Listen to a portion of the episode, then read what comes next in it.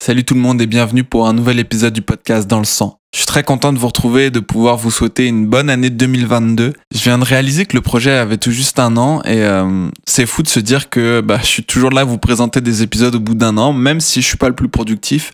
Vous le savez, j'aime prendre mon temps sur euh, la conception des épisodes, le choix du lieu, le choix de l'invité, à la fois pour vous présenter de beaux souvenirs, mais aussi vous présenter de belles conversations humaines et surtout si vous présentez des lieux iconiques, emblématiques, historiques qui ont fait vivre euh, des expériences extraordinaires à mes invités. Avant de vous présenter l'invité de cet épisode, je voulais juste vous, vous annoncer que j'ai créé un compte Twitter pour la French Hockey euh, que vous pouvez suivre et, et, rejoindre pour me donner par exemple votre feedback sur les épisodes, euh, venir discuter ok. Euh, j'ai trouvé que c'était un peu plus simple que, que Instagram que je vais consacrer euh, à autre chose, je vous en parlerai très prochainement. Il y aura toujours des publications, bien évidemment, sur Instagram. Je suis toujours joignable sur Instagram. Mais il va prendre une, fonctionnalité un petit peu différente parce que je, prépare aussi de, de nouveaux projets avec la French Hockey.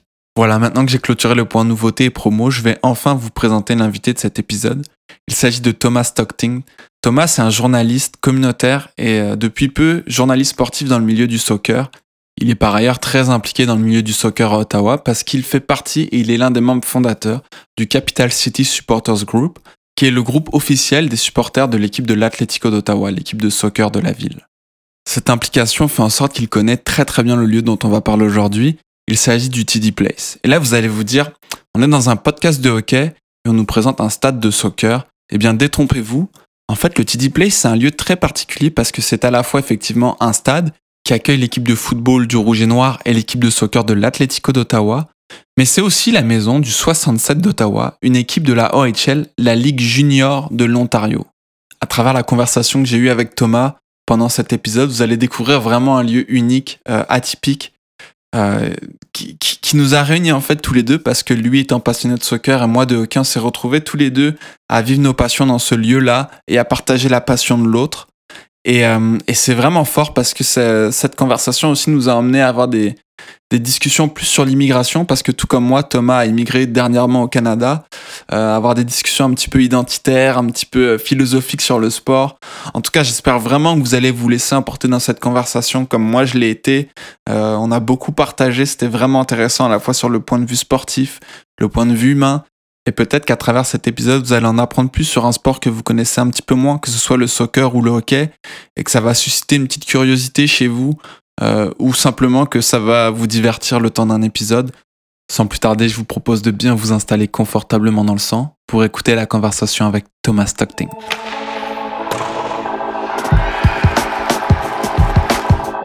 Bienvenue dans le sang, un podcast de la French Hockey.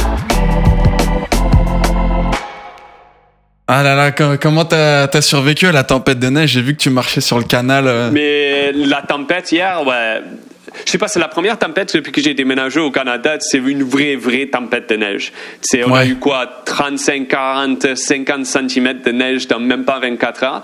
J'ai vécu dans les Alpes quand j'avais eu 18 ans. J'ai fait une saison dans les Alpes, snowboarder.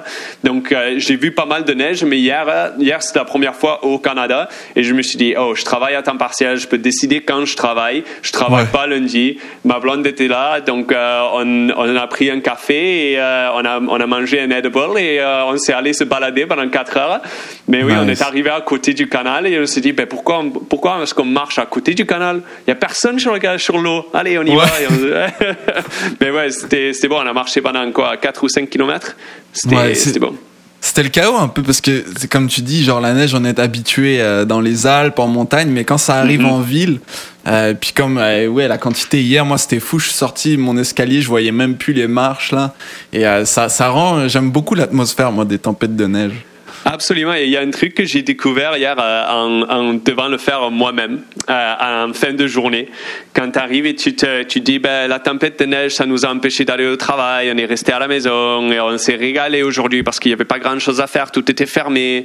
Et puis à 5-6 heures du soir, tu te réalises ben, le lendemain, demain, il faut retourner au travail. Ouais. Et ma voiture, elle est, elle est, elle est, elle est sous la neige. Et là, t'as comme deux heures de travail devant toi. exact. Mais euh, ce qui m'a fait, ce qui m'a fait bien rire, c'est que je suis sorti devant chez moi pour euh, en pensant, ben il faut que j'aille éclairer euh, mon driveway, comme on dit en français. Et il y avait probablement 30 ou 40 personnes tout au long de la rue qui faisaient la même chose. Évidemment, il y a tout le monde qui a pensé la même chose à 5-6 heures du soir, avant, tu sais, juste avant le dîner ou quelque chose. Tu sais, tu veux, tu veux pouvoir t'asseoir, manger, puis tu sais, chillax, tu sais, te relaxer avant le, avant le lendemain, avant le travail le lendemain. Donc, tu veux faire ça avant. Donc, je suis, je suis sorti dehors et tu sais, il y a la tempe, il y a la neige qui tombe toujours, il fait, il fait un peu noir, il y a la lumière des street lights et tu as 30, 40 personnes le long de la rue dans Centertown, downtown Ottawa qui faisaient la même chose en train de d'évailler leur, euh, leur euh, driveway. C'était, ouais, c'était mignon. Je trouvais ça cute. Et eh, Thomas, euh, j'y pense parce que euh, tu as, dit que tu avais passé un peu de temps en France, puis je pense qu'on l'entend aussi à ton accent, comme moi avec mon accent. On n'est pas mhm. tous les deux pas originaires du Canada, on est tous les deux euh, européens. Et puis tu me dis que tu as, vécu un peu en France, d'où ton super français. Je, dois te le dire, tu as vraiment un, excellent français, bravo pour ça. Mais parle-moi un peu de toi, tu viens d'où ce, bel accent teinté, où est-ce que, est que tu l'as eu? Ouais, donc euh, je veux pas déranger tellement de personnes au Canada, mais euh, je préfère pas avoir l'accent québécois. On, on riait toujours de ça quand j'habitais au sud de la France. Euh, non, mais c'est une blague évidemment. on le comparait au ch'ti et tout ça. Tu sais, c'est les, les, deux accents qu'il y a personne qui mhm. pouvait comprendre. mais non, moi je suis né au Royaume-Uni en Angleterre. Je suis britannique et j'ai vécu juste en dehors de Londres pendant pendant huit ans, jusqu'à ce que j'avais l'âge 7-8 ans. Et puis mon père il travaillait à l'étranger. Il travaillait en Norvège et il faisait deux semaines en Norvège, deux, semaines à la maison chaque mois. Et ma mère, elle travaillait pas. Elle était stay-at-home mom, comme on dit. Mhm. Euh, et elle s'est dit, ben, si je vais faire ça et je vais pas voir euh, mon épouse pendant deux semaines par mois, je veux pas le faire en Angleterre, il pleut, il pleut trop. Euh, elle, veut être quelque part, elle voulait être dans un pays chaud. Et mes parents, c'est mon père, il est né en Allemagne. Ma mère, mhm. elle parlait plutôt bien le français pour une personne britannique qui, qui a vécu en, en Angleterre pendant toute sa vie. Et mon père, il parlait un peu l'allemand. Euh, donc, ils, ils, ont découvert pendant leur vie quel avantage ça donnait si tu parlais plus qu'une langue. Mhm. Surtout, surtout être une personne britannique parce que, en général, c'est parce que l'anglais, c'est la langue la plus parlée au monde. La plupart des Anglais, ils, ils se mettent pas dans une position où ils apprennent une deuxième langue. Donc, il y a beaucoup de personnes de la France, de l'Espagne, de l'Allemagne, du Pays-Bas. Ils apprennent tous l'anglais à une, une bonne âge. Tu sais, tu as, 5, 6, 7 ans quand tu commences à apprendre l'anglais déjà parce qu'il faut l'apprendre. Il faut l'apprendre si tu veux travailler dans le business international. Euh, donc, mes parents ils se sont dit, ben, on, veut qu'ils apprennent. Mais moi, ma soeur et mon frère, ils voulaient qu'on apprenne une autre langue. ils ont toujours adoré le, la français. Euh, on est allé en vacances là-bas pendant que j'étais jeune chaque année. Donc ouais, ils ont pris la décision de déménager. J'ai vécu dans le Languedoc, Roussillon, dans l'Aude, euh, juste à côté de juste à côté de Narbonne, entre entre Narbonne et Narbonne plage. Euh, petite ville qui s'appelait.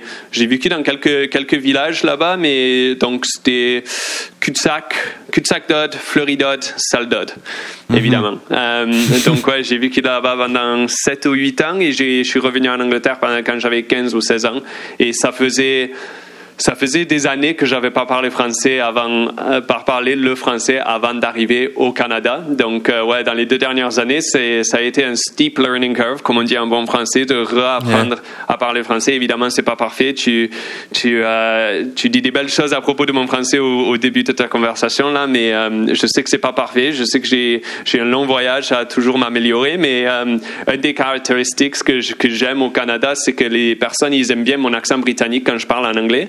Et mhm. l'accent du sud de la France, je sais que c'est l'accent du campagnard, comme on dit, on dit pas pain, je dis pain, et tout ça, mais, mais moi j'aime bien, moi j'aime bien, c'est, ça me rappelle, ça me rappelle d'où je viens, ça me rappelle de, l'endroit du monde où j'ai, rencontré des, des, des personnes qui, que même si j'ai pas parlé avec eux pendant 5 ou 6 ans maintenant, c'est des personnes qui restent qui restent avec moi, les expériences que j'ai eues, ils restent avec moi et c'est une partie de moi. Donc j'adore garder l'accent et euh, c'est quelque chose que j'espère que je perds pas. Eh, c'est vraiment fort ce que tu dis. J'ai souvent cette réflexion, euh, en tant que Français qui vient au, Canada, on est souvent euh, rapatrié à son accent. En fait, c'est ce qui nous identifie tout de suite. Souvent, dès mm. moi, dès que j'ouvre la bouche, c'est Ah, t'es pas d'ici. et Et en même temps, j'ai pas envie, j'ai pas envie de perdre ça parce que comme tu dis, et c'est beau, c'est une partie de nous. Et, et je trouve surtout quand tu immigres au Canada, j'ai vraiment envie de d'entendre euh, ce que tu as à dire à ce sujet-là, mais j'ai comme l'impression que euh, t'apprends un peu une identité plurielle, tu sais, t'apprends à oui, t'as été, t'es, quelqu'un qui vient pour ma part de la France. Euh, pour ma part, j'ai des origines euh, espagnoles, donc il y a une forte mm. culture espagnole dans ma famille. Mais en même temps, j'arrive au Canada, puis je m'imprègne de cette culture-là. Et t'as envie de, de garder un peu toutes ces parties. Comment tu te sens, toi, par rapport à ça qui, qui a une identité plus que, plurielle, à la fois dans l'accent, dans le parler, puis euh, dans, dans, tout ça c'est une grande question parce que j'ai tellement déménagé dans ma vie. Comme j'ai dit tantôt, j'ai vécu en Angleterre, puis j'ai vécu mhm. au sud de la France, puis je suis parti au pays de Galles, que même si tu connais vraiment pas l'Angleterre, le, le Royaume-Uni, tu as l'Écosse, l'Angleterre et le pays de Galles. Et même, même dans ces pays-là, c'est trois pays différents, mais même dans ces pays-là, tu as des cultures différentes. Tu sais, mhm. Si tu penses que quelqu'un qui, qui vient du pays de Galles est pareil ou similaire de quelqu'un qui vient de l'Angleterre, c'est, ça c'est faux. Les personnes, ils sont complètement, ils sont complètement différents. Ils sont complètement mhm. différents. Donc ça, c'était une nouvelle culture. Puis j'ai fini l'université, je suis allé au nord de l'Angleterre pour faire l'université, puis j'ai déménagé aux îles Malouines, les îles Falklands. C'est uh, British Overseas Territory, juste à côté de, sud de l'Argentine. Il y avait une guerre, il y a une guerre entre l'Argentine et l'Angleterre en 1982 à propos de cette île-là. Euh, donc j'ai vécu là-bas pendant trois ans et puis après je suis venu ici au Canada et j'ai déménagé là. Donc j'ai eu tellement de changements que moi je me demande, je me demande toujours cette question. Je me demande toujours cette question, like, d'où est-ce que je viens? Quand les personnes me demandent d'où je viens, c'est quasiment la réponse que je viens de te donner, c'est quasiment la réponse que je donne à chaque fois parce que j'ai pas trouvé une manière de dire oh je viens de là. Parce que qu'est-ce que je dis? Parce que je suis dans, dans, beaucoup de mes dans beaucoup de mes mannerisms, je suis je suis français. Moi j'ai moi ça moi ça m'hésite pas de, donner des câlins ou de, de donner donner faire la bise, c'est embrasser un ami même si c'est un gars, sais je, je suis ça me dérange pas de, donner euh, donner un bisou sur le sur le cheek ou ni rien. Alors qu'en Angleterre, je suis retourné en Angleterre et c'est l'idée de d'un gars qui te touchait, sais moi si j'étais dans dans la dans la classe et quelqu'un faisait quelque, un ami à moi il faisait quelque chose de marrant et tu sais je mettais ma main mon bras autour de lui. Il était là, oh, qu'est-ce que tu fais, toi? C'est plus pudique. Absolument, absolument. Mhm. Et euh, donc moi, c'est intéressant que tu demandes ça parce que moi, je me demande cette question tout le temps d'où est-ce que je viens? Je suis, je suis vraiment britannique. Euh, c'est euh, dans, dans, beaucoup, dans in, a lot of my life, mhm. parce que simplement quand je suis retourné au Royaume-Uni et au pays de Galles, j'étais tellement différent des Gallois que j'ai, je pense que j'avais, j'avais une prof, j'avais une enseignante d'anglais qui m'a aidé à reapprendre l'anglais parce que ça faisait 7 ou 8 ans que j'avais pas parlé anglais avec personne. Je faisais des cours d'anglais dans le sud de la France, mais comme tu sais, tu sais quand tu as l'âge 8, 9, 10, 11, 12 ans, tu sais, l'anglais que tu fais à l'école, c'était facile, c'est l'anglais que je connaissais déjà. Et je parlais mhm. français avec mes parents, si seulement si, je parlais seulement anglais avec eux s'ils me disaient, oh Tom, arrête de parler français avec nous parle-nous en anglais pour que tu ne perds pas ton anglais. Donc, quand je suis mhm. retourné en Angleterre, j'avais euh, une, enseignante d'anglais euh, qui venait du, de Londres, du sud de, du sud de l'Angleterre. Donc, euh, avec l'accent de mes parents et l'accent de cette enseignante-là, et parce que je me trouvais toujours à l'écart, j'étais, j'étais French Tom. C'est mhm. moi, c'est au pays de Galles et même à l'université, il m'appelait French Tom. Que je trouve ça ah tellement bizarre. Je suis né en Angleterre. L'anglais, c'est ma première langue. Euh, mais je pense qu'il y a tellement de trucs à propos de moi qui sont, qui sont français. Mais depuis que je suis venu ici, c'est British Tom. Donc, ouais, c'est drôle, ouais. C'est quasiment une crise d'identité si j'en si si pense trop. Mais euh, pour, moi, pour moi, je suis, même si des fois je me demande où est-ce que sont mes roots, d'où est-ce que je dirais que je viens, même si j'ai pas une réponse exacte pour ça, j'adore la personne que je suis grâce aux expériences que j'ai eues dans tellement de communautés et de cultures différentes. C'est super enrichissant. Puis tu vois, on, est en train de parler en ce moment, puis on se serait sans doute euh, pas parlé si tu n'avais pas eu, pas eu toutes ces, ces connexions-là. Puis tu parlais de, du fait qu'on t'appelle French Tom quand en Angleterre. Puis moi, ça me le fait. Euh, bah, encore une fois, c'est pas la langue, mais c'est plus l'accent. Mais tu vois, quand je retourne en France ou que je parle avec mes proches en France, c'est comme, mm t'es David le Canadien, t'as as un accent, on ne comprend plus. Mais tu sais, ici, je suis toujours le, le français, ça sonne toujours euh, teinté français. Et Mhm. à un moment donné, je me suis retrouvé à l'aéroport une des fois où je rentrais euh, en France, puis il y a un gars avec qui je parlais un français, puis au bout d'un moment, il me dit Mais t'es français aussi? Je dis Bah oui. Puis là, comme il y a un Canadien à côté qui dit Bah oui, il est français, tu sais, comme il sonne pas du tout canadien. Puis là, je me suis vraiment dit En fait, je suis. Je suis rendu ni l'un ni l'autre. je suis comme au milieu de l'océan, puis plus personne me comprend. Bah, j'a- j'a- J'abuse un peu, mais tu sais, c'est comme. Et, euh, mais donc c'est sûr, je comprends un peu l'aspect euh, crise identitaire que tu dis. En même temps, c'est beau de se retrouver dans, dans peut-être plusieurs choses, puis euh, nos, nos accents, nos façons de parler, même nos, Mhm. nos caractéristiques de vie s'en, s'en imprègnent. Tu sais, ça, je trouve ça vraiment, vraiment super riche à ce niveau-là. ouais. Est-ce que toi, tu as, trouvé, tu sais, je sais qu'il y a des, euh, des mannerisms et des phrases qu'on dit au Canada en anglais et en français qui n'existent pas en Angleterre et n'existent pas en France. Est-ce que toi, tu t'es trouvé à dire des, des phrases vraiment canadiennes en français et en anglais depuis que tu as déménagé ici? Parce que moi, Ouais. j'ai vu tellement de changements avec mes phrases. Ouais, vraiment, bah, tu vois, euh, je pense que c'est surtout pas l'accent que j'ai pris, mais surtout la façon de parler. Par exemple, les tu veux-tu, euh, ça, c'est quelque chose qu'on fait pas en France, de rajouter un tu après tu veux.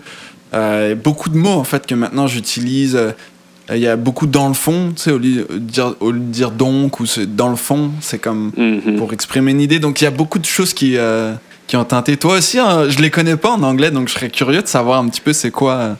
Ouais, c'est c'est plutôt c'est plutôt la la euh, je sais pas, je vais le dire en anglais parce que je sais pas comment dire la phrase en français. Peut-être tu peux traduire Vas-y, après. vas-y. But it's like um, it's the um, it's the way in which like the inflection of the phrase. Ouais. Tu sais euh, où est-ce que tu mets le emphasis dans ta phrase? Et surtout avec le a à la fin qui est st- c'est un stéréotype canadien et euh, depuis depuis que j'ai déménagé ici, tu sais, tu sais, les personnes ils font ah je vais dire la phrase en anglais mais it's like oh you're going to see the hockey is uh, like, are you going to watch hockey? Is what I would say en anglais. Mais depuis que j'ai déménagé ici, je dirais, you're going to see the hockey, eh? Et euh, le, le hey à la fin, j'ai commencé à le dire parce que j'aimais bien imiter les personnes et Oui. ça me faisait rire parce que tu sais, si tu si écoutes des émissions comme South Park et tout ça, tu sais, t'as les Canadiens dans, dans cette, euh, dans cet euh, animé-là qui, qui, qui disent hey et tout ça, c'est, c'est euh, euh, comment tu dis, c'est exaggerated. Hein, c'est exagéré. C'est exagéré pour euh, d'une façon comique. Mais j'ai commencé à faire ça maintenant, mais je me trouve le dire tout le temps. Euh, C'est, je- C'est, euh, c'est- ouais. on, on rentre, on rentre dans la marche hier. hein. Je parlais d'être avec ma blonde hier. Et même ma blonde, là, au lieu de dire ma copine ou quelque chose comme ça, ma blonde, je trouve ça, que ça Oui. c'est quelque chose que j'avais pas entendu avant de venir ici. et fait, je dis ouais. ça tout le temps. Euh, mais oui, je suis rentré hier et euh, j'étais là. oh, That was a nice walk, eh? Elle me regarde, me fait hey. et des trucs comme ça, tu sais, je parle à mes parents et je parle à mon petit frère. Tu sais, mon petit frère, il a déménagé à Manchester, en Angleterre, et lui, il commençait à avoir l'accent et les phrases de, de Manchester en Angleterre. Donc, je pense que c'est- quelque chose de vraiment normal. Tu, tu prends les phrases qui sont utilisées dans l'endroit où tu es, même si tu veux pas les, même si tu veux pas les utiliser. T'es- ouais, tu t'imprègnes. Puis, euh, qu- question comme ça, un peu indiscrète, mais est-ce que, est-ce que ta blonde, a, a- elle, a pris des, des façons de, à toi de parler, genre des expressions, ce genre de choses? Oh, absolument, absolument. J'ai des, j'ai des phrases, j'ai des phrases complètement britanniques comme, euh, tu sais, euh, poppycock, où je dis, euh, où je dis des trucs comme, euh, that, like, uh, that's absolute nonsense. C'est des trucs, des trucs comme ça. Moi, je trouve que c'est des phrases qui sont plus britanniques. Et parce que je les dis tout le temps, ma blonde, elle les utilise maintenant. On est dans une conversation avec ses amis, elle dit quelque chose, elle, elle- il y a ses amis qui disent tout le temps, c'est, oh, Christine, t'es, euh, t'es quasiment anglaise maintenant, tu viens au Royaume-Uni. Ce qui est bizarre parce que son père, il, son père, il vient du, Royaume, du, du Royaume-Uni. Donc, euh, lui, lui, il est de Liverpool. Il n'a pas vraiment l'accent liverpoolien, euh, liverpoolien maintenant, mais euh, lui, il a toujours des phrases en anglais. Donc, je pense que avec elle, c'est des phrases qu'elle a probablement beaucoup entendues quand elle était jeune et qu'elle les a pas entendues pendant 5, 6, 7, 8, 9, 10 ans. Après qu'elle est allée à l'univers- l'université et tout ça. Mais maintenant qu'elle est avec moi et que moi je parle euh, d'une façon britannique tout le temps, je pense que ça revient plus rapidement que ça viendrait si c'était quelque chose, si quelqu'un qui était juste canadien de base. Et toi, parce que toi, tu es avec quelqu'un euh, quelqu'un de canadien, non? Oui, tout à fait. Je suis avec, euh, je suis avec une québécoise, puis effectivement, je, je vois que, en plus, elle aussi a vécu un petit peu en France. Euh, donc je vois aussi que euh, je l'influence un petit peu aussi. Souvent, c'est plus facilement dans les jurons, tu vois. Maintenant, je l'entends souvent dire euh, putain, genre pas trop fort, tu sais, mais qui, qui est pas du tout un juron qu'on utilise au, au Québec. C'est plus les sacrements ici. Ouais, c'est. Ouais, drôle. Moi, ça me rappelle de déménager en France, parce que comme je dis tantôt, j'ai vécu, tantôt, ça en est un autre, euh, mais euh, comme, comme j'ai dit tantôt, c'est quelques, j'ai vécu dans quelques villages différents en France, donc on a déménagé deux, trois, quatre, cinq fois. Et euh, la phrase que, que je m'en souviens toujours, c'est mon père qui disait, pardon que je vais, I'm gonna swear, mais il disait fucking putain de merde. Like, c'était toujours ça. C'était le mix parfait. C'était le mix parfait, et c'était toujours ça. Et moi, j'ai pris ça, j'ai pris ça de mon père moi je dis ça tout le temps, c'est si, je, si euh, je suis en train de porter quelque chose de la voiture à la maison je, et je le tombe par terre, I'm like fucking putain de merde. c'est drôle.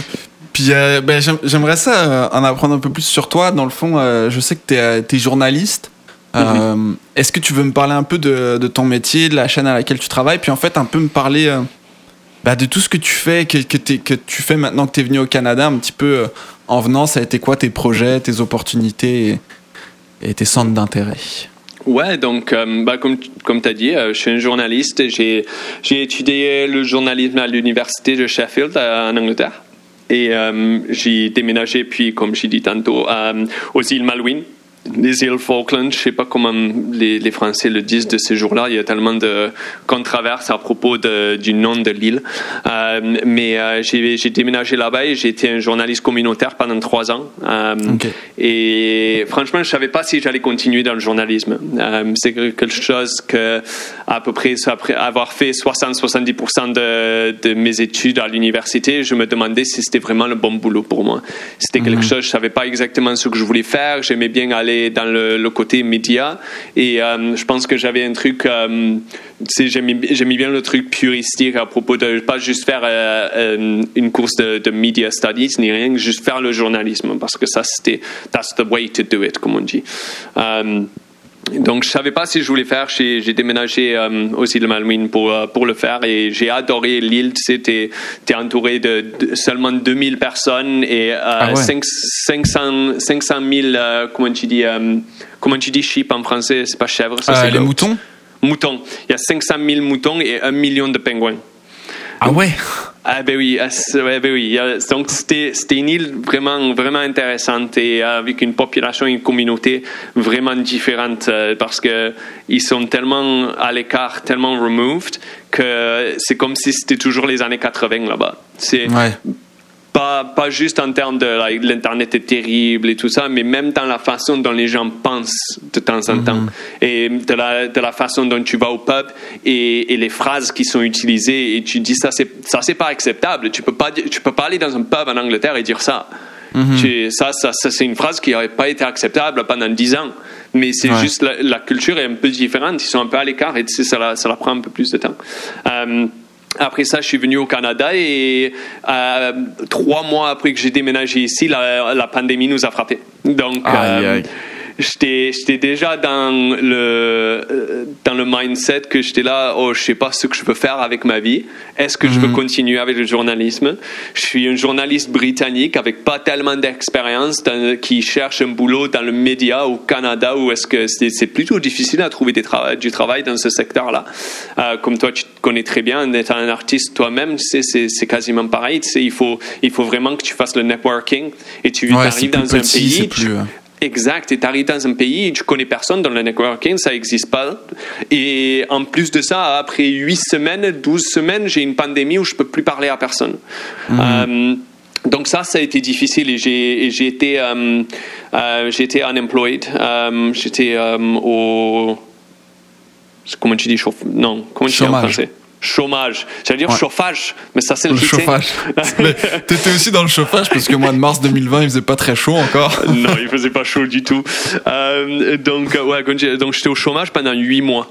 Et euh, j'ai trouvé, j'ai, j'ai mis des applications à, des, à CBC, Radio-Canada, c'est tous les, tous les endroits où je pouvais trouver juste, tu moi je mettais des applications à Kingston et à Cornwall, sais, si, mhm. si, connaissent, si tes écouteurs connaissent pas la, géographie ici, ça c'est à deux heures et à une heure d'ici en voiture. Euh, Donc, c'était, je cherchais, je cherchais loin pour essayer de trouver quelque chose à faire. Et puis, il y a une station de télévision communautaire à 35 minutes, à, à, peu près 30 km à l'est d'Ottawa, dans une cité qui s'appelle Clarence Rockland, qui cherchait un journaliste bilingue communautaire. Donc, euh, c'était quelque chose qu'après après huit mois de, de dépression et euh, de, de, chômage, il y, a, il y a un boulot qui s'est dit, Tom, ça c'est exactement ce que tu as fait pendant les trois dernières années. Tu parles français, même si le français n'est plus parfait, mais tu parles français et ils veulent un an d'expérience de, de, journalisme communautaire et j'ai trois ans de ça dans une toute petite communauté. Donc, je sais exactement comment tout ça marche. Je sais exactement les personnes, c'est dans la communauté avec qui je vais devoir parler immédiatement pour essayer de, de, euh, de trouver des sources et tout ça pour, euh, mhm. pour les nouvelles. Donc, euh, ouais, c'était vraiment un bon boulot j'ai eu l'opportunité de parler avec euh, des, des, politiciens locaux.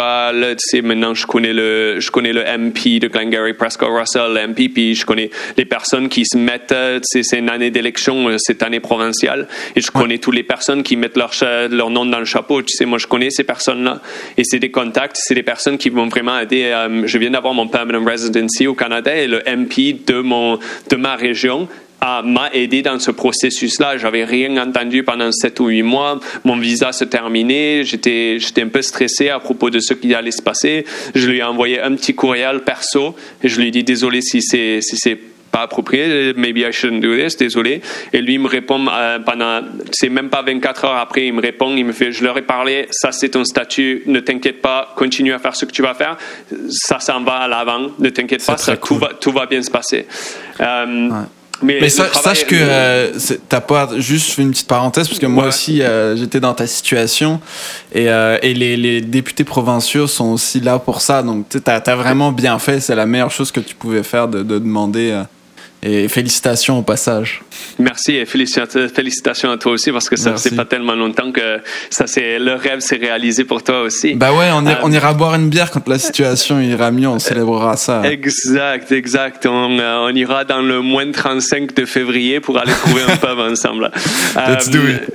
Euh, mais mais ouais, mais le, le travail elle-même c'était c'était bon, mais après trois ans de l'avoir fait euh, aux îles Malouines, j'étais prêt j'étais prêt à faire quelque chose Mais j'étais cognizant, comme on dit, euh, qu'en arrivant dans un autre pays, je ne pouvais pas aller en avant.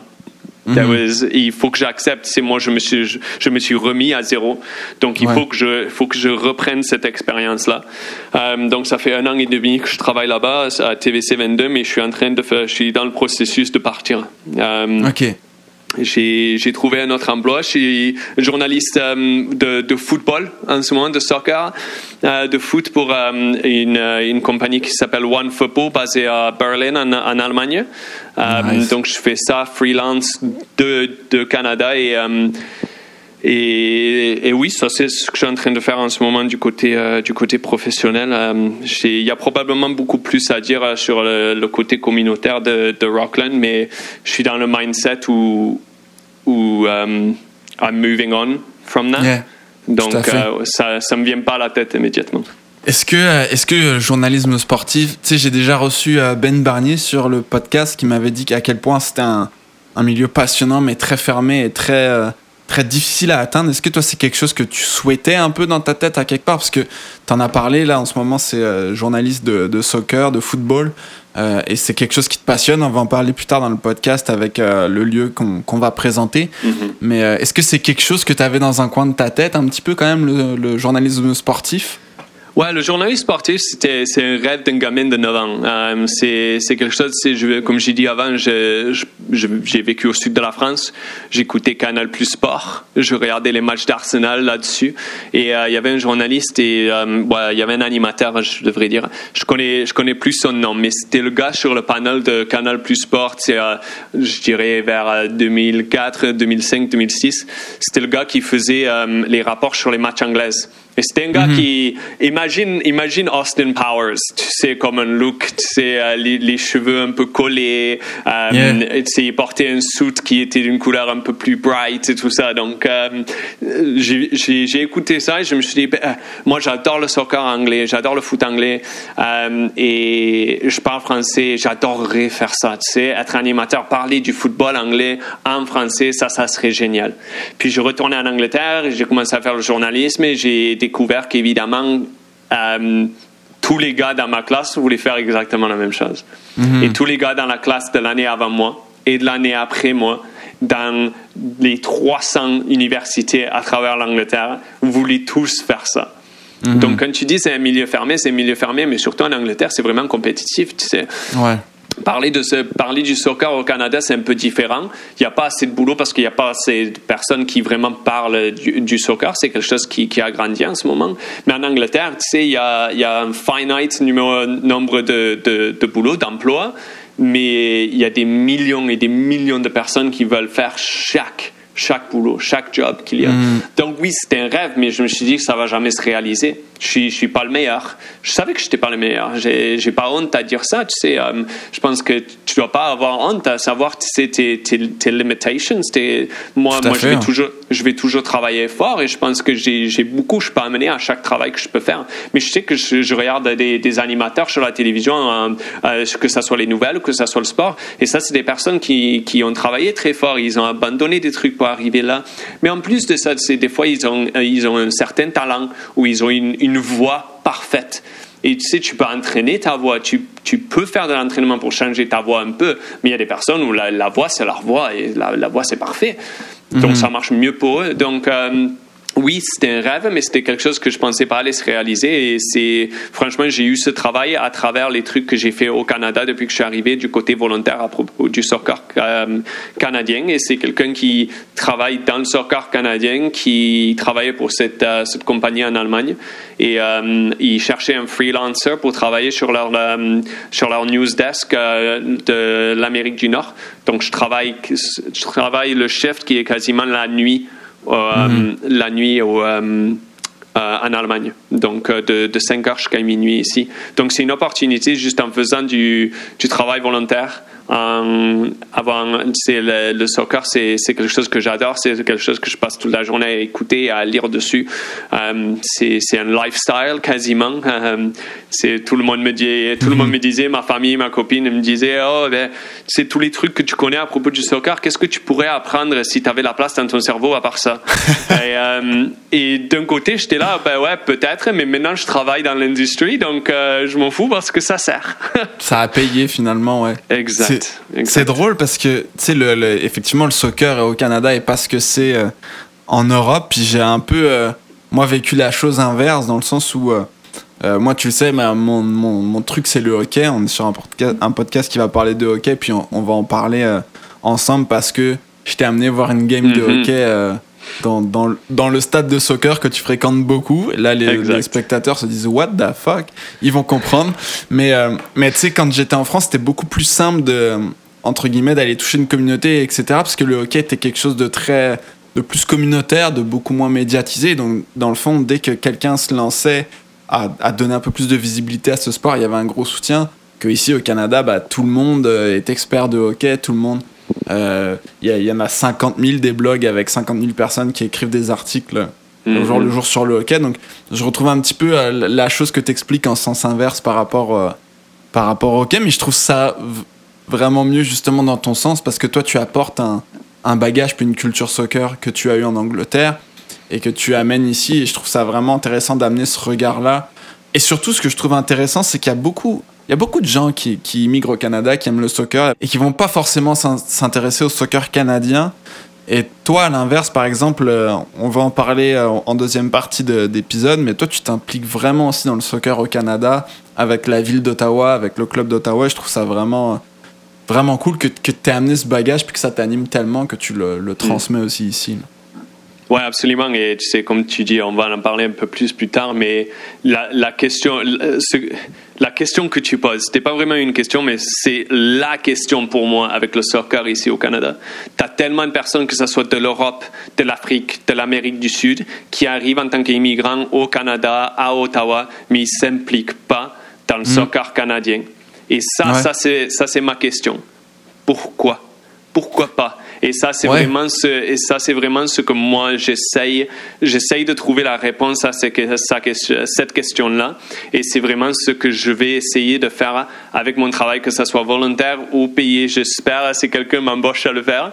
Mais c'est la, ça, c'est la réponse à cette question que je veux trouver parce que si tu trouves la réponse à cette question-là, c'est le soccer, c'est quelque chose qui va, c'est un sport qui va boomer ici.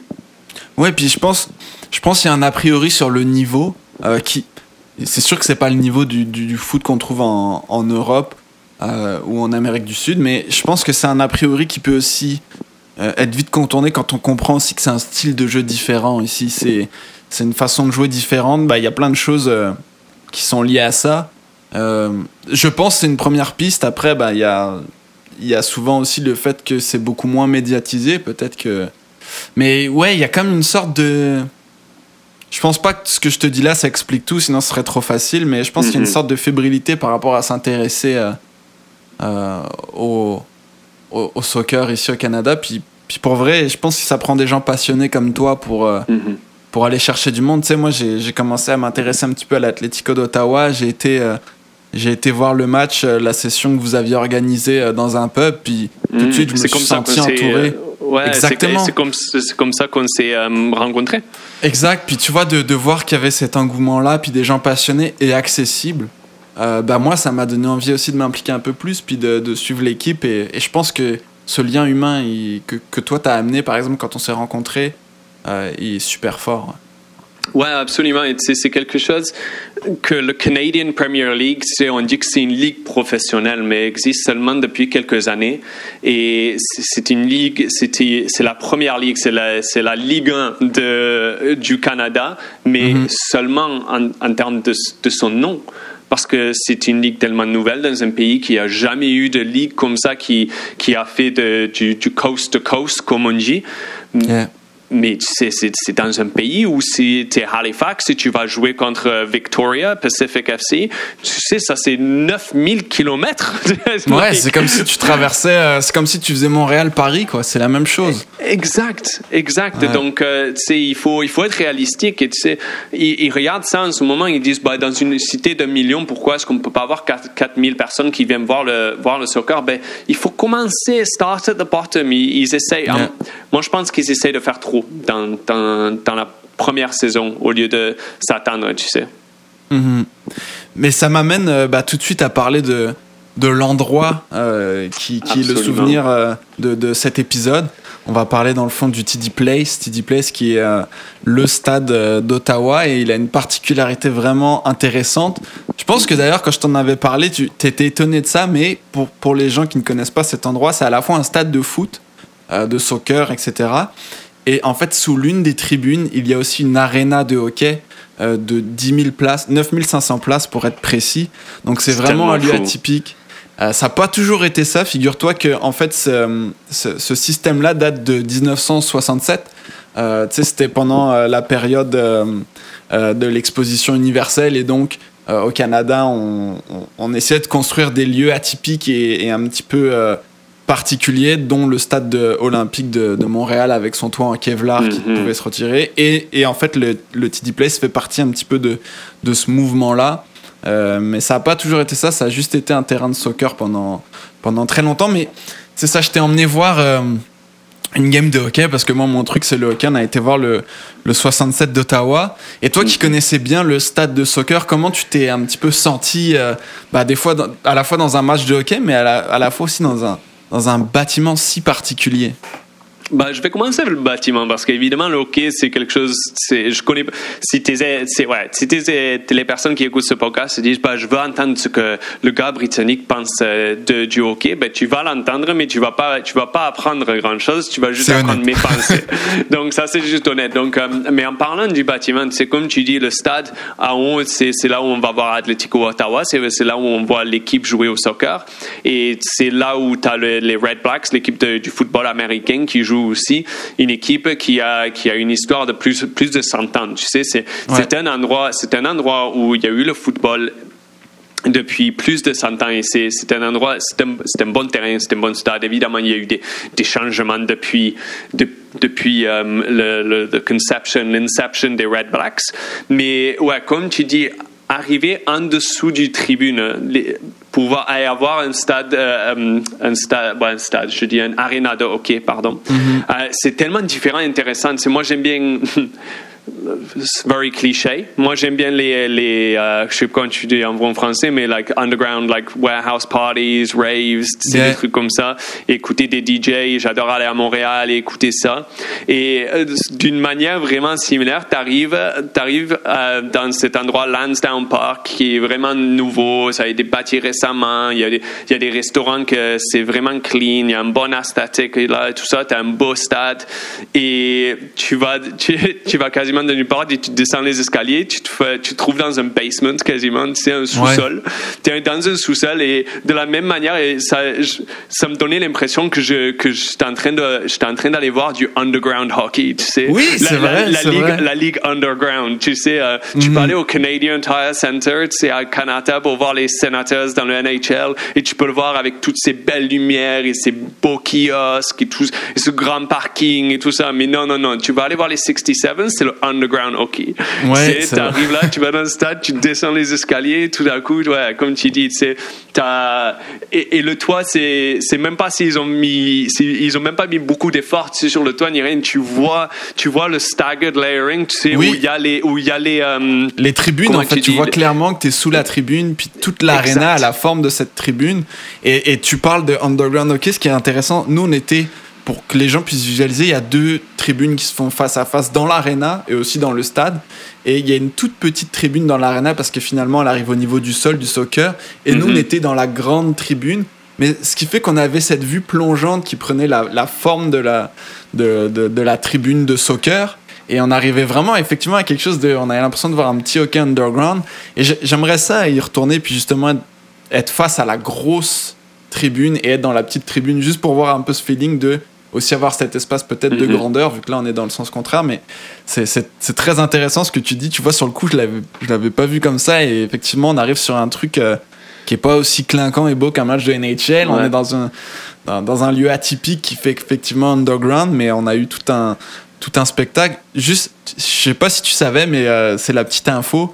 Euh, les sénateurs d'Ottawa, quand ils ont été créés, vu qu'on Mhm. construisait le, le Palladium, qui est aujourd'hui le Canadian Tire Center, ils ont joué, ils ont joué deux ou trois saisons en fait dans cette arena-là euh, au TD Place. Ouais.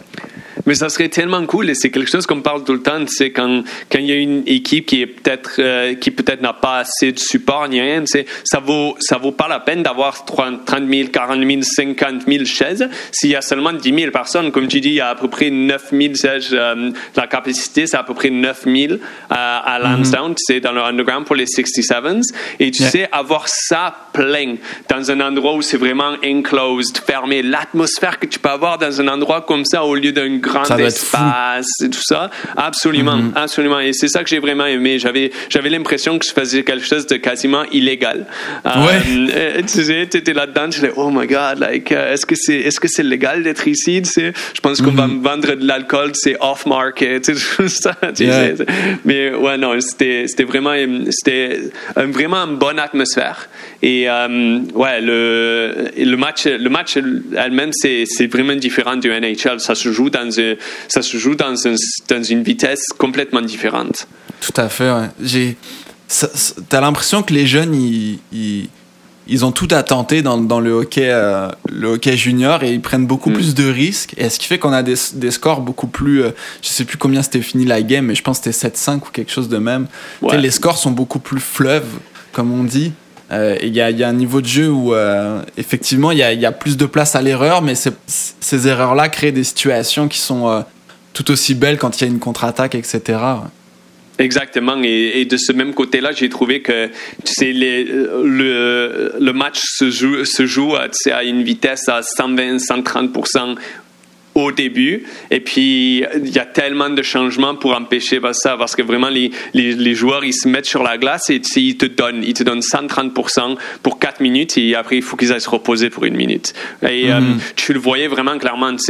J'apprends, le plus que j'apprends sur le hockey, c'est les changements de ligne. Je commence à comprendre ça un petit peu plus, c'est pour donner, donner le temps pour que les, les autres joueurs, ta première ligne, ta meilleure ligne, se, like, they recover, pour qu'ils mm-hmm. puissent revenir et faire ça. Et tu voyais ça avec euh, les 67 quand ils prenaient un peu trop de temps pour changer les lignes. Tu sais, euh, des euh, comment tu dis, l'équipe, euh, le, match c'était back and forth, back and forth. Et puis tu as, une ligne de l'équipe disons des 67s qui restent un peu plus longtemps. L'autre équipe, il fait un changement et tout d'un coup, c'est pas un back and forth. C'est attaque contre défense. et le momentum change. Puis ouais, ouais et je, t'en parlais le jour même et je me souviens, sais, je te demandais, je fais, est-ce que c'est parce que la ligne qui vient de mettre, que je pense que c'était Montréal avec, euh, contre qui il jouait? Euh, contre qui? je pense, Oshawa, je, je pense. Ah, c'était Oshawa, merci.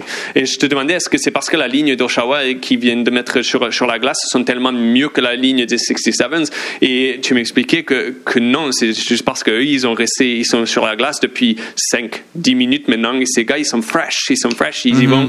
Et j'ai trouvé ça un aspect vraiment intéressant de, du hockey, que le talent, c'est une chose, avoir le fitness, c'est une autre chose, mais aussi le timing des changements. C'est probablement dans un sport où c'est probablement avec le, le basket basketball aussi. C'est euh, le basket, c'est exactement ça, c'est changement de ligne et quand est-ce que tu le fais pour changer le momentum? Et est-ce que peut-être tu vas garder ta deuxième ligne un peu plus ou ta troisième ligne un peu plus longtemps pour qu'ils essayent de défendre un peu plus quand ils ont leur première ligne? Comme ça, tu vois, tu peux mettre ta première ligne, elle est fraîche et tout d'un coup, tu as un avantage si tu peux pas, si tu, tu réussis à pas encaisser pendant que ta troisième ligne est sur la glace. Donc, c'est quelque chose, les, les tactics, c'est quelque chose que j'apprends de plus en plus et j'ai trouvé ça plus facile à comprendre en regardant les, les juniors parce qu'ils faisaient mhm. tellement plus qu'en regardant euh, les, les, senators parce que les, joueurs ils sont ils sont du niveau euh, complètement différent en termes de ce que j'ai vu, c'est les Senators, leur première ligne et leur troisième ligne, il y a tellement de différence en termes de qualité, alors que les 67s, tu sais, ça, euh, the golfing quality, comme on dit en bon français, je trouvais qu'elle n'était pas aussi grande. Oui, tout à fait, je comprends ce que tu veux dire, puis c'est vraiment intéressant ce que tu, tu rajoutes vraiment le point de la, la tactique auquel les changements de ligne sont une, une des grandes euh, influences de la tactique. Tu au soccer, on est beaucoup plus dans le changement de mm. formation. Si on a quatre défenseurs, quatre milieux, euh, deux attaquants, ou si on met plus de milieux, etc. Ok, c'est vraiment cette gestion de ligne qui prend plus d'importance que comment tu positionnes finalement tes joueurs, parce qu'il y a aussi un petit peu de bah, pas un petit peu, il y a aussi beaucoup de savoir si tu vas deux attaquants, un centre, plus, mm-hmm. etc. Mais ça prend moins d'importance parce que justement, il y a les changements de ligne qui font que tu changes tout le temps de système par rapport à la ligne que tu as. Et, euh, effectivement, j'ai aussi eu le même feeling que toi. Il y, a, pour quelqu'un qui n'est pas habitué à regarder du hockey, je trouve que regarder du hockey junior, c'est c'est vraiment intéressant parce que ça reste très spectaculaire, tu as des belles actions et tu comprends aussi tout de suite leurs erreurs sont plus flagrantes. Donc tu mm-hmm. comprends aussi tout de suite pourquoi euh, c'est important effectivement les changements de ligne, ce genre de choses. Euh, et parce qu'ils sont plus jeunes aussi, tu as plus de personnes qui disent, pardon de t'interrompre. Ben, ben, non, non, c'est correct, vas-y. Mais parce que tu sais, c'est des, des, gens qui sont plus jeunes. Je pense qu'il y a, tu sais, y a les, euh, que ça soit les, parents des joueurs ou juste des parents en général. Tu sais, tu les entends plus autour de toi en dire ah c'est lui il est trop immature parce que lui il fait ça et tout ça. Et t'entends ça autour de toi. Est-ce que t'entends pas euh, au sénateur? T'as des gens qui qui boivent de la bière la plupart du temps. Tu sais, je suis là avec ma blonde qui est avec son ami. Ils regardent même pas le hockey. Tu sais, ils sont juste là, ils sont juste en train de parler. Et nous on regarde le hockey avec les gars et on parle de notre semaine travail et des trucs comme ça en même temps. Mais alors que mhm. j'étais au, quand j'étais au 67, c'est au junior hockey, il y avait les personnes autour de nous et, j'entendais leur conversation, je leur entendais parler de pourquoi est-ce que ce gars-là va probablement aller plus loin dans une carrière en hockey que ce gars-là. Et tout d'un coup, tu, tu commences à les regarder, tu essayes de comprendre pourquoi est-ce qu'il parle du numéro 64, mais il dit que le numéro 74 est terrible. Tu sais, mhm. euh, et c'est des petits trucs comme ça que, que dans le moment, je ramasse pas quand je vais au Canadian Tire Center, mais que directement dans le match où nous on est allé voir ensemble, c'était une expérience totalement différente. Mhm. C'est intéressant parce que dans le podcast, j'ai déjà parlé aussi à quel point euh, bah moi j'aime ces, ces arénas mythiques comme euh, le Centre Bell, le Centre Canadian Tire, ces grosses arénas de la NHL. Et en même temps, je suis vraiment fan de découvrir euh, des ligues, bah, la Ligue majeure junior au Québec ou la OHL ici en Ontario avec, Mhm. Avec des arénas plus atypiques aussi. On a souvent des arénas beaucoup plus. euh, bah, tu sais, le TD Place, on en a parlé, vraiment une aréna typique. Euh, et je vous invite vraiment juste à aller googler pour voir un petit peu l'intérieur de l'aréna, à quel point c'est un, un lieu euh, unique. Euh, D'ailleurs, un lieu unique qui a quand même, euh, tu sais, on en a un petit peu parlé, je sais, quand on était au stade, Ouais. mais tu sais, c'est un lieu quand même, cette tribune nord, donc qui abrite l'aréna et commence à être, euh, à porter son âge, dans le fond, elle a plus de, plus de Absolument. 50 ans. Et euh, pour la petite anecdote, il y a, il y a très souvent, par exemple, des fuites dans le toit qui font que les matchs sont reportés ou une mauvaise isolation qui fait que la glace fond, puis il faut refaire toute la glace. Donc je sais qu'il y a ce projet aussi, euh, la ville en a parlé cette année, mais de, de refaire en fait toute cette tribune nord et toute cette arena à neuf. Mais j'espère vraiment qu'ils garderont ce cachet quand même, parce qu'il y a quelque chose dans, dans ce lieu-là qui, qui reflète bah, son époque de 1967, mais qui, qui reflète aussi, comme tu dis, un hockey totalement différent. Et, et, et, ça me fait penser, pas par rapport au hockey, mais là, on va avoir, je voulais vraiment avoir cette discussion avec toi, parce qu'il y a une grosse différence entre le sport, euh, comment on le vit en Europe, puis comment on le vit en Amérique du Nord, euh, et puis surtout dans le soccer. Euh, donc euh, aussi pourquoi je voulais que ce soit toi l'invité du TD Play, c'est parce que tu es, très impliqué avec l'Atlético d'Ottawa. Euh, donc tu connais très bien euh, la partie football euh, du stade Lansdowne, euh, du TD Place. Mais je trouve qu'il y a une vraie différence dans l'appréciation du sport entre euh, un public européen et un public canadien. Est-ce que tu l'as ressenti aussi? Puis c'est quoi qui, qui l'explique selon toi? Pour moi, la différence fondamentale entre euh, Européens et, et Canadiens, c'est pas juste Canadien, c'est c'est l'Amérique du Nord pour moi. Oui. C'est quand tu vas voir du sport en Amérique du Nord, tu veux qu'il y ait toujours quelque chose qui se passe pour que tu, pour que ton, ton attention ne drift pas. Tu sais, ah, qu'est-ce que j'ai fait cette semaine? ou qu'est-ce que j'ai fait? Il y a toujours quelque chose pour essayer de te stimuler. Il y a des cheerleaders où il y a, oh, maintenant on a des, euh, un canon avec des t-shirts qu'on va envoyer dans les tribunes. Fais attention à ça. Ou va sur ton téléphone. Il y a maintenant un quiz que tu peux faire, voir si toi tu peux gagner de l'argent. Et tu sais, il y a toujours quelque chose pour te stimuler. Bang, go, go, go. Alors qu'en Angleterre, ben, moi je trouve en Angleterre, en Europe, sais, les sports qu'on a, nos, plus grands sports, que ça soit le soccer ou le rugby ou quelque chose comme ça, toi, tu, vas pour le match. Tu vas pour le match. Et du côté spectateur, c'est toi qui amène l'atmosphère.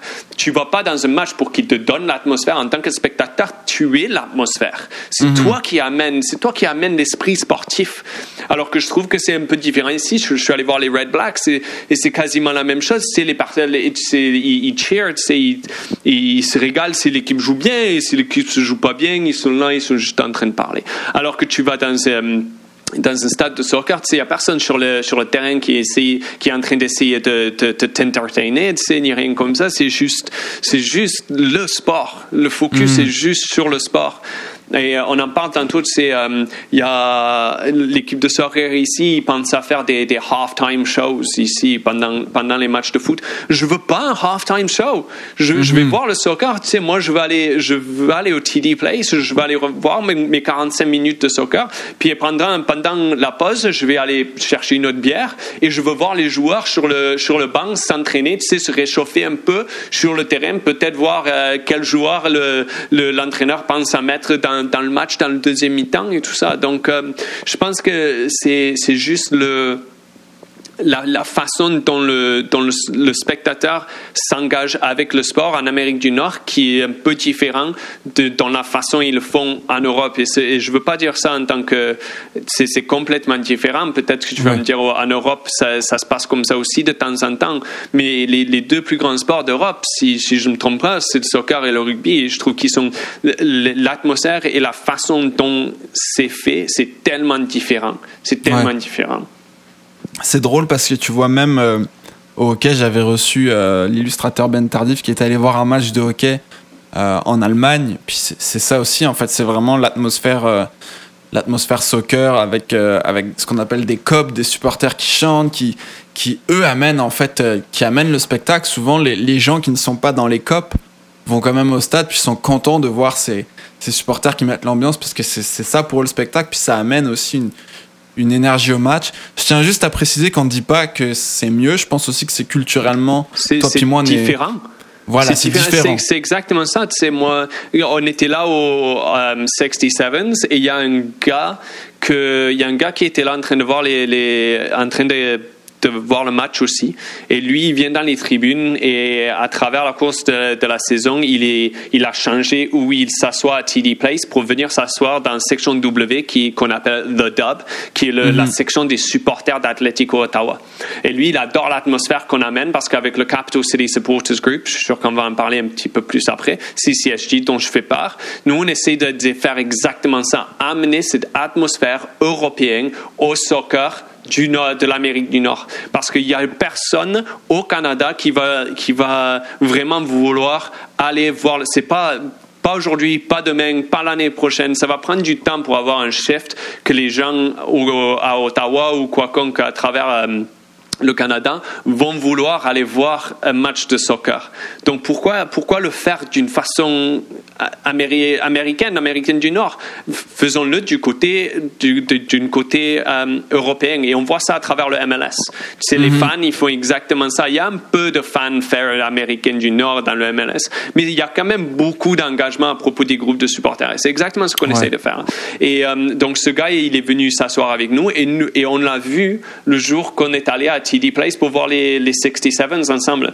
Et lui, il me parlait, il me disait, oh, j'adore ce que vous faites avec le soccer. Moi, je veux amener ça ici dans le hockey. Et il me demandait s'il commençait à faire des chansons. Est-ce que moi, je, je viendrais avec lui faire des chansons? Et je lui avais, je lui avais dit ce jour-là, j'ai dit, merci beaucoup pour le compliment. J'adore que tu, que tu fasses ça avec nous, avec le soccer mais moi, moi, je, moi, je suis une personne de soccer et moi, je sais, moi, je pense que je sais ce qui est le mieux pour le soccer à Ottawa. Peut-être mhm. que c'est pas vrai, mais moi, j'ai vu le soccer à Ottawa ne pas marcher. J'ai vu, que, j'ai vu que ça n'a pas marché dans le passé. Et on est en train de trouver une manière, entre moi et beaucoup d'autres personnes, évidemment, c'est pas juste moi, mais on, on, essaie de trouver une façon de le changer, changer cette culture. Alors que ce, qui, ce que moi j'ai trouvé, ce qu'il me demandait pendant les 67s, c'était de changer la culture canadienne à propos du hockey. Et, et comme tu, comme tu commençais, like my rant here, c'est à propos de l'un n'est pas meilleur que l'autre. Non, moi, ça. je, moi, je voulais pas changer la culture qu'il y avait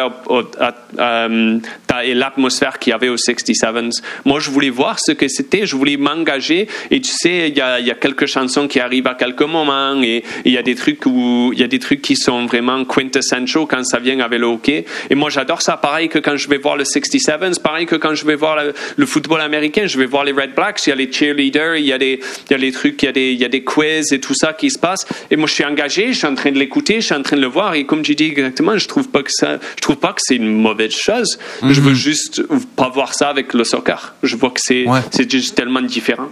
Tout à fait, c'est comme si c'est comme le soccer est un sport. Euh, tu sais, on va en parler un peu plus. Euh, c'est vraiment différent que par exemple le hockey, où le hockey, tu le disais, ça se passe tout le temps, c'est un sport de sprint, c'est tout le temps, tout le temps, tout le temps.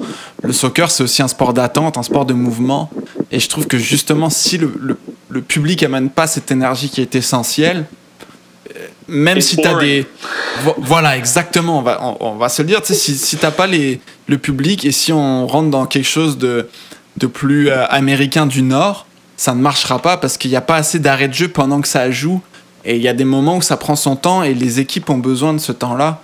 Et, euh, c'est pour ça que je trouve que ça marche ce que vous faites avec, avec ces CSG. Puis si, tu veux m'en parler, expliquer un petit peu aussi aux auditeurs ce que c'est, euh, je t'invite à le faire euh, en même temps que je te laisse répondre à, à tout ça.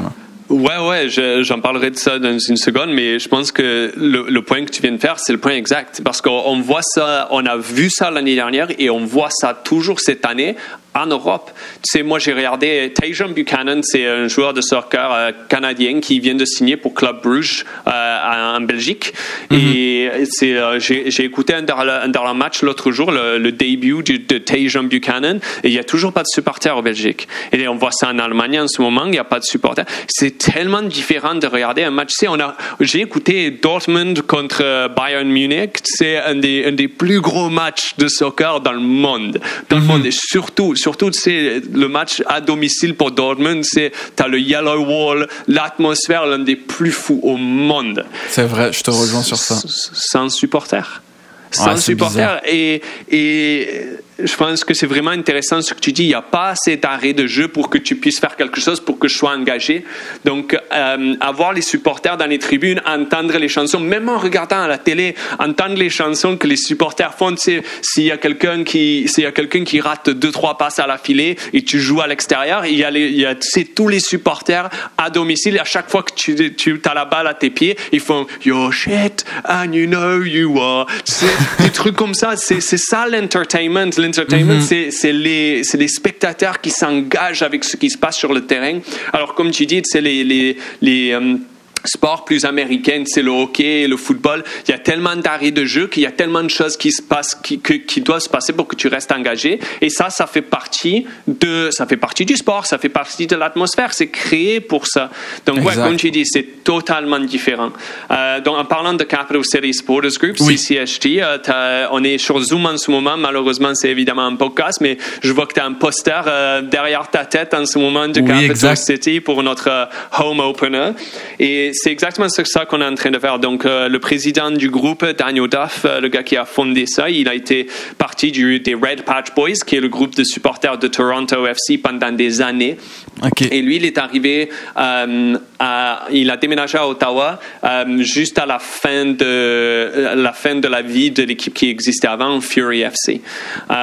et lui, ce qu'il s'est dit, c'est qu'il veut créer une atmosphère de soccer à Ottawa qui est plus européen. Parce qu'évidemment, la façon nord, américaine du Nord qui existait avant, ça a marché pour un petit peu quand il y avait du succès avec l'équipe. Mais ce qu'on veut avoir, c'est comme dans Ligue 2 et Ligue 3 ou euh, Ligue 1, en Ligue 2 en Angleterre, dans le Football League, c'est depuis, même si ton équipe est pourrie, tu as toujours 4000 personnes qui viennent voir. Exactement. Parce qu'il y a une atmosphère à propos de ça. Donc ce qu'on a vraiment essayé de créer, c'est euh, un endroit où tu peux venir n'importe où, n'importe qui tu es. Tu peux venir dans cette stade, mais si tu viens dans la section W, the dub, the supporters section, la section des supporters, il faut que tu t'attendes à ce que, que tu sois debout, que tu frappes tes mains et que tu essayes de chanter un peu. Tu n'es pas obligé, mais ce que tu es obligé à faire, c'est pas te plaindre si quelqu'un est debout devant toi et tu peux pas voir le match. Mets-toi debout aussi. C'est toi, tu on veut, on veut amener l'ambiance, on veut amener l'atmosphère et on veut, on veut créer de l'énergie euh, dans les tribunes, dans les tribunes. Et en ce moment, c'est à travers l'année, on a vu déjà, c'était c'était un rude awakening, comme on dit, euh, pour beaucoup de personnes qui se sont assis euh, proches de nous au début, mais pendant que l'année s'est déroulée, c'est la première année où Ottawa a joué, l'équipe d'Ottawa a joué à domicile parce qu'ils ont été créés en 2020 pendant le, pendant la pandémie. C'est la première année à domicile, c'est la première année qu'on a pu le faire, c'est la première année de l'équipe. Et pendant la saison, tu as vu de de plus en plus de personnes se sont impliquées avec nous, de plus en plus de personnes sont venues se, mettre dans la section W, de plus en plus de personnes se sont régalées avec nous dans la section à côté de nous. Et on voit déjà, c'est, on est en train de créer une des meilleures atmosphères dans la, dans la Canadian Premier League. Ouais, je suis 100% d'accord. Puis tu vois, pour avoir vu aussi des, les fois où j'ai pas pu aller au stade, avoir vu des games euh, à la télé, tu sais, tu l'entends, puis c'est beau. Euh, ça me fait juste un petit écho aussi à ce que tu dis par rapport au fait de regarder le match debout. Euh, moi, j'ai vu en 2017 le match de la centième de la NHL entre Ottawa puis Montréal au TD Place. Mhm. À peu près au même. J'étais à la section V, euh, à mhm. peu près placé euh, au même endroit, tu vois. Puis avec une arena de hockey qui est un peu surélevée par rapport au terrain parce qu'il faut la, construire.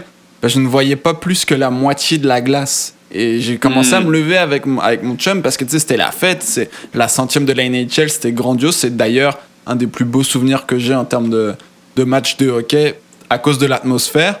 Mais par exemple, tu vois, si je voulais regarder la game pour voir la game, je m'étais levé. Puis il y a des gens qui nous ont dit Bah non, asseyez-vous, on voit plus, puis on n'a pas envie de se lever.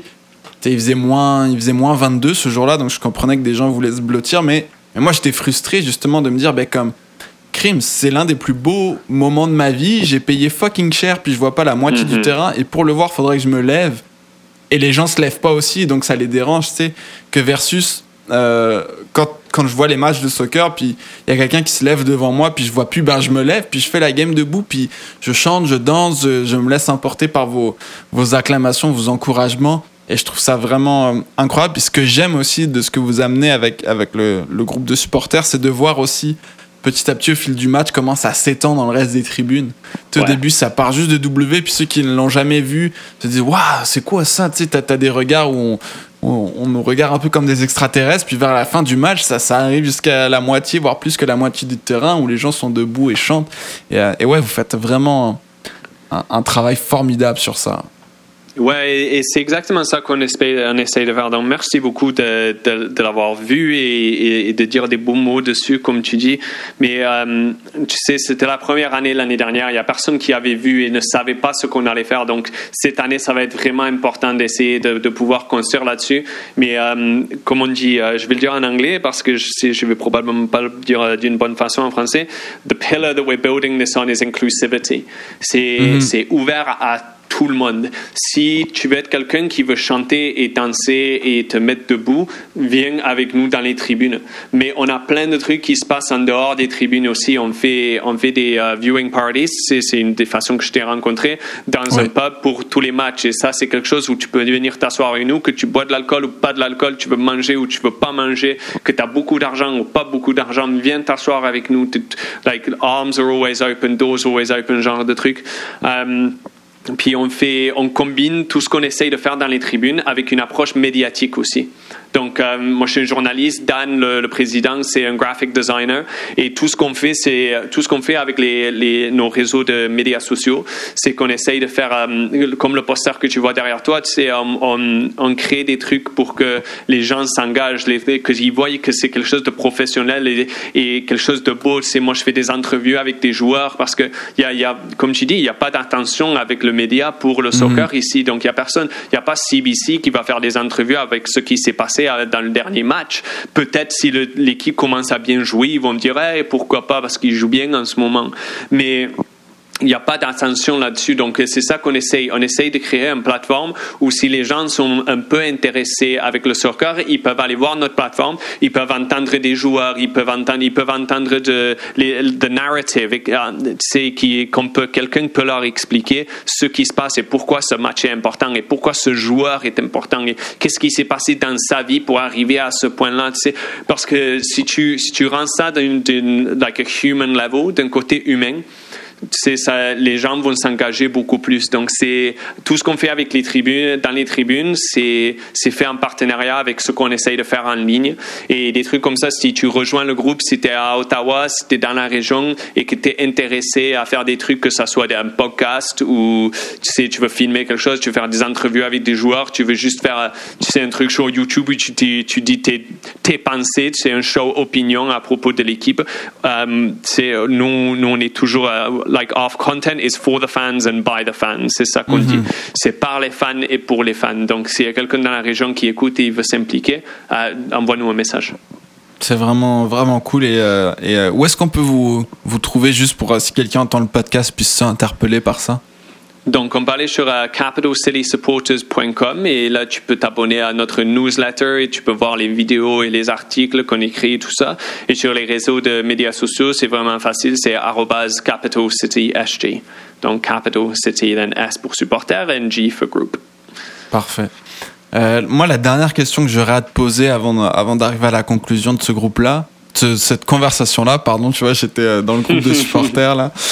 Euh, ce serait plus par rapport au, au, bâtiment et un peu à toute l'expérience ouais. que tu as eue à la fois au hockey et au soccer.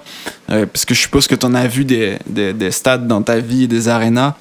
Et, et, et, selon toi, et là je parle vraiment de, de tout le TD Place, euh, c'est quoi le, le point fort? Qu'est-ce que tu aimes vraiment dans ce stade-là par rapport à, à ce que tu as vu dans ta vie? Euh, Et c'est quoi le point unique de ce lieu-là pour aller voir du sport? Euh, honnêtement, dans le, dans le stade, j'aime bien qu'il n'y a, pas de tribune euh, en, en, arrière des, des cages. Tu sais, en, mm -hmm. en arrière des nets.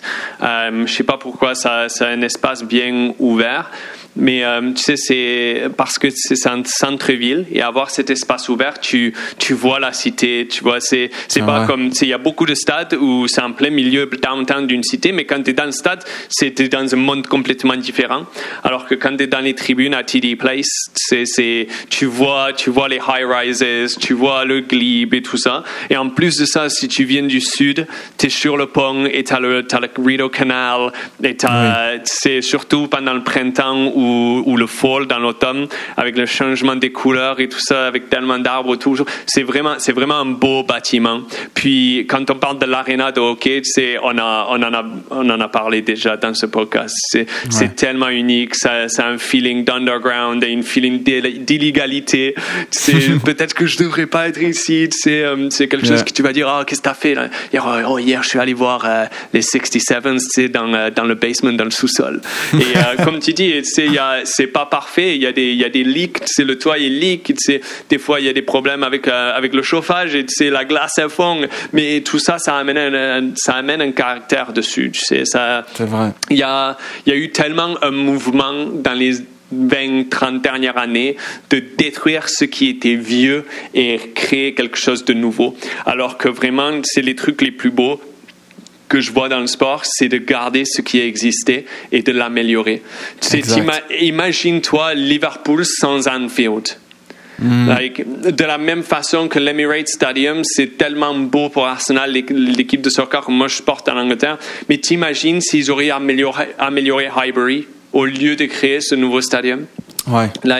de la même façon, tu sais, comme tu dis, la, tribune du Nord, en, au, en dessous duquel pardon, l'aréna de hockey pour le 67 s'est construite. il, y a beaucoup de travail à faire dessus parce qu'il y a beaucoup de problèmes. Exactement, je veux juste échoer ce que toi t'as dit. J'espère vraiment qu'ils vont garder tout ça comme c'est, mais ils vont juste l'améliorer. Ouais, c'est ça. Ce lieu est, est tellement historique, juste pour, pour un peu te donner des dates. L'espace, il a été créé en 1870, tu vois. Euh, on a commencé avec la première tribune sud en 1920. Tu sais, c'est, ça a 100 ans, cet endroit-là. Euh, donc, dans, un, dans, un pays, dans un pays comme le Canada où son histoire ne, ne va pas tellement plus loin que ça. C'est énorme. C'est pas, pas, comme l'Europe. On parle pas de, de, Charlemagne, on parle pas de King Henry I, ni rien. tu mhm. sais. Nous, nous, on parle d'un pays qui, qui est plutôt nouveau et avoir quelque chose exactement, comme tu dis, tellement historique, qui existe depuis plus de 100 ans. Ça, c'est quelque chose qu'il faut préserver. Il faut le préserver. Ben, en tout cas, vraiment, Thomas, merci, merci pour tout. Merci à la fois euh, d'avoir répondu à l'invitation et, et qu'on qu'on ait pu voir cette game ensemble avant que le mhm. monde se referme sur lui-même. Euh, merci aussi pour euh, ton invitation dans, dans le groupe de supporters euh, du Atletico Ottawa. merci pour tout ce que vous faites pendant les matchs de l'Atletico. je suis vraiment content d'avoir pu à la fois parler de hockey et, de soccer. Et j'espère que les gens qui ne connaissent pas le soccer vont s'y intéresser. Inversement, ceux qui écoutent le soccer, pour, qui vont venir écouter le podcast, vont mhm. aussi s'intéresser au hockey je trouve que c'est deux sports magnifiques à voir. Moi, j'aime les deux. Euh, et vraiment, merci pour ton temps et pour cette conversation. Je l'ai trouvée vraiment hyper enrichissante. Euh, et je te souhaite vraiment le meilleur pour la suite au Canada. Non, merci beaucoup de m'avoir invité, David. Et euh, juste en dernière pensée, en disant quelque chose que, que tu viens de toucher dessus aussi. Nous, on a parlé du soccer européen et canadien et on a parlé du hockey d'un point de vue d'un Européen aussi ici. Donc, je dis pas que ce que je viens de dire sur ton podcast, et j'espère que les écouteurs le savent, que, que c'est vrai et que c'est bon. Et moi, je suis toujours, euh, je, veux toujours entendre les pensées d'autres personnes. S'ils pensent que le, le soccer au Canada ne va seulement marcher si on fait d'un côté américain, américain du Nord, tu sais, si on le fait, fait le soccer plus canadien, je veux entendre ça, tu sais. Moi, euh, moi, je veux travailler sur le soccer ici pour que ça soit un sport que les Canadiens respectent et que, que ça soit un sport que les Canadiens veulent aller voir. Surtout avec l'équipe canadienne maintenant qui, qui vont peut-être qualifier pour la Coupe du Monde cette année. c'est un temps parfait. Euh, c'est, moi, je dis pas ce que moi je pense que c'est, la, la, meilleure façon d'en faire. Donc, s'il y a quelqu'un qui écoute ça et qui dit, oh, qu'est-ce que tu dis, Thomas? Complètement, c'est complètement faux. Euh, contacte-moi, j'adorerais en parler un peu plus. Bah oui, rejoignez-nous sur Twitter. Vous pouvez euh, rejoindre Thomas sur Twitter. Euh, la French Hockey a maintenant un Twitter, alors venez aussi en discuter. Tu, tu l'as bien dit, hein, on n'est pas là, on, on, expose une vision des choses, ça veut pas dire qu'on on, on est fermé. Euh, et j'espère qu'on n'aura offensé personne euh, à travers ce podcast, c'est pas le but. Euh, et on est aussi beaucoup là pour s'enrichir. Je pense qu'à travers nos parcours, à, à, toi et à moi, ça le prouve qu'on est beaucoup là aussi pour s'enrichir, pour s'imprégner de, des choses dans lesquelles on va et, aussi d'avoir une partie de nous qui, s'implique dans les choses vers lesquelles on va. Je pense que c'est la, la meilleure façon de le résumer. Prends soin de toi, Thomas, et, et puis euh, écoute euh, n'importe quand pour aller voir une game de soccer ou de hockey. Euh, vraiment un, un, grand plaisir. Et puis cet hiver, là, il faut que je t'emmène jouer au hockey. Là. Allez, on, on, le fait, on le fait. Tu mets les patinettes. Let's go. Allez, Allez salut. bonne santé à toi pour l'année 2022, David. Merci à toi aussi.